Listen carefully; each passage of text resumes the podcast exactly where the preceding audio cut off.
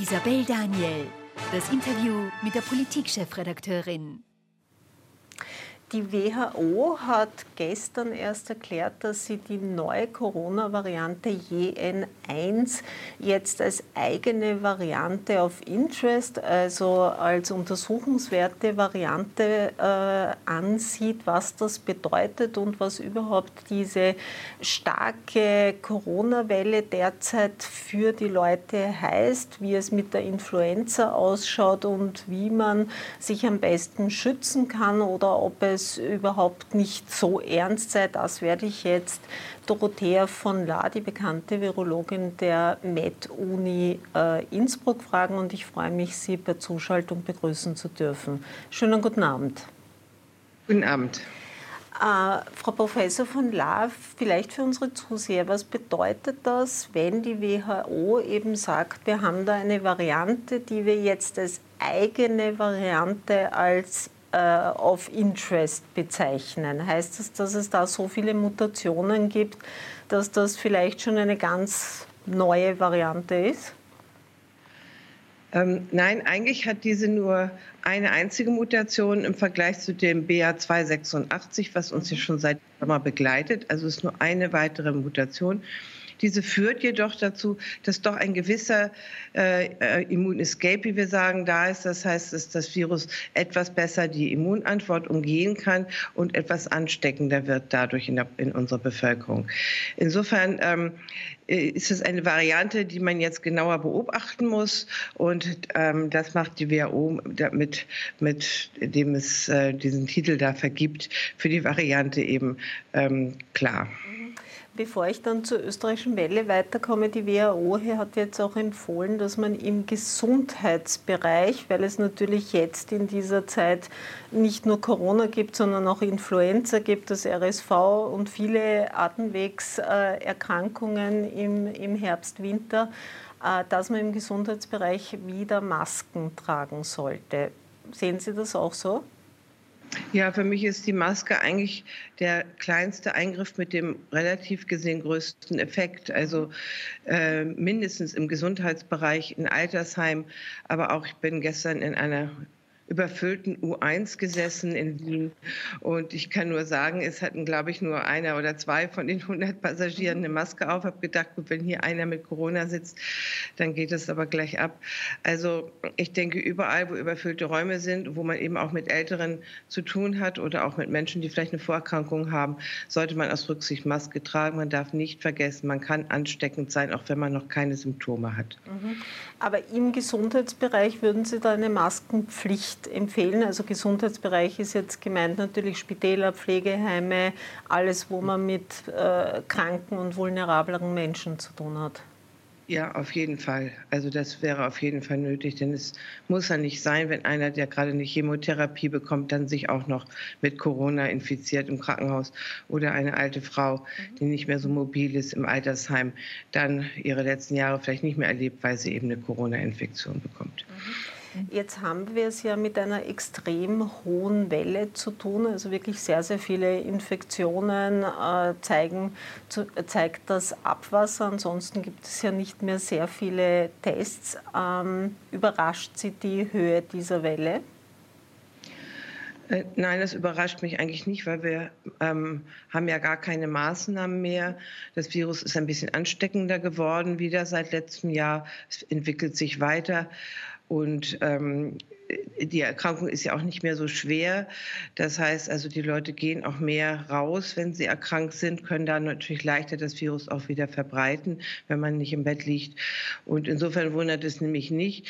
Es ist offensichtlich so, dass dieses Virus immer ähm, die Herbst-Winter-Grippewelle in Anführungsstrichen, also Erkältungswelle einläutet. Also das erste Virus ist, was wir haben mit der Welle und dass dann RSV gefolgt von Influenza zu erwarten ist, äh, wobei da auch schon die ersten Fälle zu sehen sind, aber eben von Welle würde ich da noch nicht sprechen.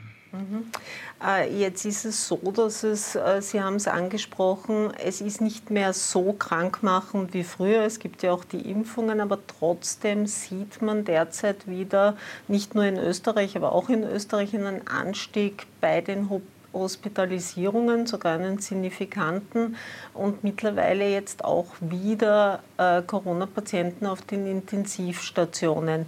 Liegt das an der schwindenden Immunität oder dass die neue Variante doch ansteckender geworden ist oder einfach an der Masse an Menschen, die derzeit zeitgleich erkrankt sind? Das liegt sicherlich zum Großteil an einer hohen Zahl. Und je mehr infiziert sind, je höher ist die Wahrscheinlichkeit, dass auch welche dabei sind, die halt empfindlich sind und ins Krankenhaus müssen. Ähm, der Anteil an Intensivpatienten ist immer noch relativ gesehen gering. Es ist natürlich schön, jeden Verstorbenen, jeden Intensivpatienten, den man vermeiden kann, sollte man vermeiden. Und wie gesagt, ähm, die einfachste Methode ist eben Impfen und Maske tragen. Das sind zwei kleine Eingriffe und das normale öffentliche Leben kann dann normal weitergehen. Jetzt haben wir eine sehr, sehr niedrige Impfquote. Es gab ja diese oder es gibt diese Auffrischungsimpfungen, so wie bei der Influenza, da impft man sich ja auch einmal im Jahr. Das sind adaptierte Impfstoffe. Da wurden 500.000 Dosen abgerufen, nur 400.000 wurden auch tatsächlich verimpft. Reicht das? Ähm, man muss natürlich dazu rechnen, die Menschen, die inzwischen infiziert waren. Das ist ja letztendlich auch eine Immunisierung. Und wir haben wahrscheinlich immer noch, obwohl es keine aktuellen Studien gibt in Österreich, immer noch einen relativ hohen Immunitätsgrad in der Bevölkerung, der halt momentan vorwiegend durch die Infektionen aufgefrischt wird und nicht durch die Impfung. Sympathischer ist natürlich, wenn man es mit Impfungen auffrischt, weil da äh, ist doch die Gefahr geringer, dass man schwer krank wird als bei einer Infektion. Mhm. Äh, dass viele Leute fragen jetzt, wenn das Virus so häufig mutiert, wie effizient ist denn diese Auffrischungsimpfung? Weil die wurde ja noch für äh, die letzte Virusvariante entwickelt.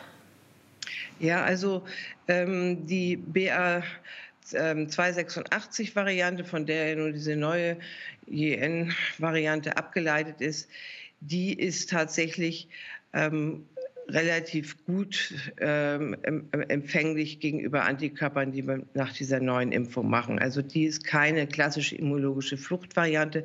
Sie ist wahrscheinlich nur einfach ein bisschen ansteckender, deswegen setzt sie sich durch.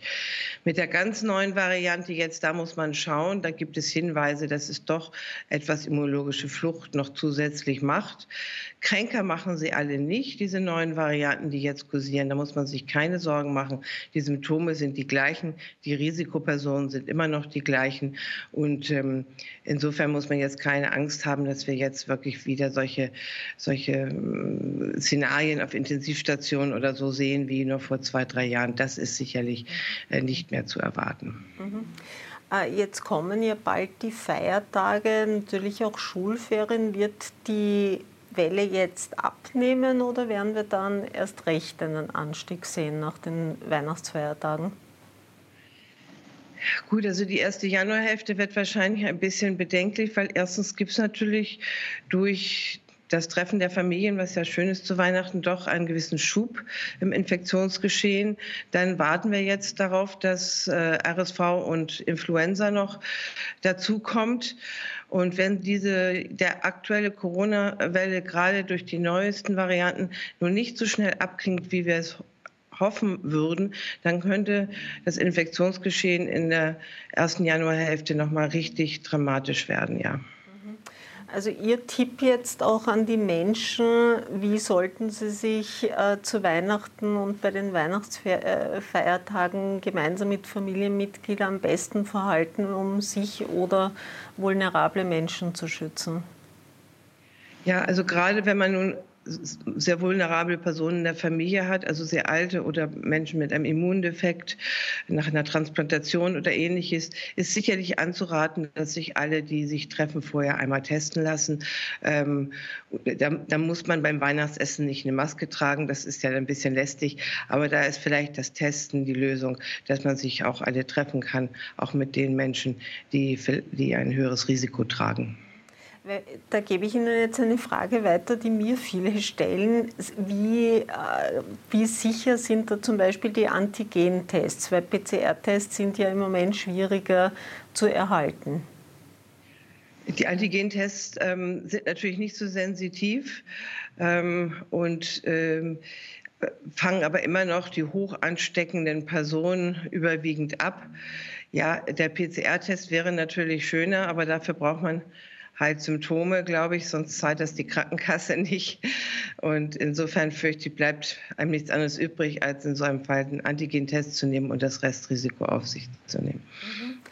Und dann gibt es ja äh, natürlich auch eine Kontroverse um Paxlovid, also das Anti-Corona-Medikament.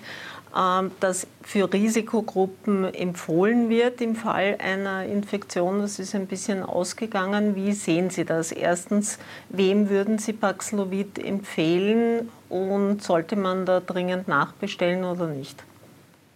Ja, auf jeden Fall. Also es sollte auf jeden Fall noch für ein, zwei Monate äh, genug da sein. Ähm, vielleicht ist wirklich das Schlimmste schon vorbei, aber rechnen würde ich damit nicht. Und ähm, es ist doch ein sehr wirksames Medikament, um die schweren Verläufe insbesondere ähm, äh, abzumildern und die Krankenhausaufenthalte zu vermeiden. Und äh, da sind natürlich die Risikopersonen, die Zielgruppe, wie bekanntermaßen ja die älteren Menschen mit Diabetes, mit Immundefekt, schwerst Übergewichtige, die sollten alle, und zwar so, so schnell als möglich nach der Diagnose das Medikament bekommen. Äh, wenn man erst ein paar Tage wartet und mal schaut, ob es nicht von alleine weggeht, das ist leider bei Paxlovid nicht so sinnvoll, weil wenn es wirkt, dann wirkt es nur, wenn man es ganz zu Anfang gibt. Mhm. Das heißt, eigentlich in den ersten fünf Tagen kann man es nehmen, aber ganz effizient ist es, glaube ich, in den ersten 24 bis 48 Stunden, oder? Genau, also je eher, je besser. Also wenn man zu den Risikogruppen gehört und hat Atemwegsinfekte, nicht erstmal abwarten, gleich zum Arzt gehen, testen lassen und wenn positiv ist, sofort Paxlovid nehmen. Mhm. Äh, zum Abschluss schon, Sie haben ja immer gesagt, das ist ein Virus, das sich extrem rasch verändert, das Coronavirus. Müssen wir damit rechnen, dass das so weitergeht? Ja, also noch scheint es nicht das evolutionäre Optimum sozusagen erreicht zu haben, das Virus. Es verbessert sich immer noch mehr, es wird immer noch ansteckender, umgeht ein bisschen mehr die Immunantworten mhm. wieder. Ähm, das hängt natürlich nicht unbedingt an dem Virus selbst, sondern einfach an der großen Zahl an Infektionen. Je mehr Infektionen man hat, je mehr Mutationen und je mehr Chancen hat das Virus, sich zu verbessern, in seinem eigenen Sinne natürlich. Gut, dann Dorothea von La, vielen Dank für das Interview und äh, schöne Feiertage Ihnen. Ihnen auch, ja, gleichfalls. Und wir schalten jetzt in eine kurze Werbepause und danach geht es mit dem nächsten Interview weiter. Bleiben Sie dran.